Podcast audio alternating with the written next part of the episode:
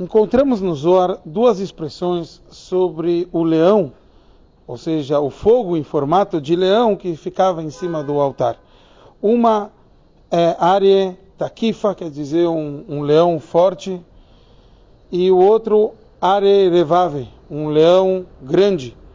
O pai do Rebbe nos ensina que essas duas expressões do Zohar simbolizam sobre dois conceitos que constam sobre o Arié, sobre o leão.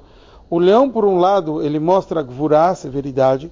Por outro lado, na carruagem divina, que é a visão lá da carruagem, a gente encontra que Pnei Arié, a face do leão, está ali está do lado direito, que representa a de bondade.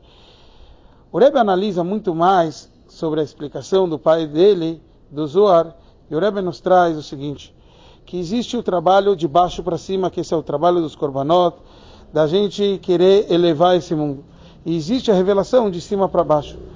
Sete dias estavam montando o Mishkan e ainda não tinha a revelação definitiva, a revelação divina, porque Hashem queria o esforço físico, e esse é o conceito dos korbanot, do esforço, por isso que no oitavo dia Aaron tinha que trazer os korbanot, etc. Mas depois tem a revelação de cima, tem a revelação acima do Ishtal acima do desencadear dos mundos, que é isso que ocorreu no oitavo dia na inauguração do Mishkan.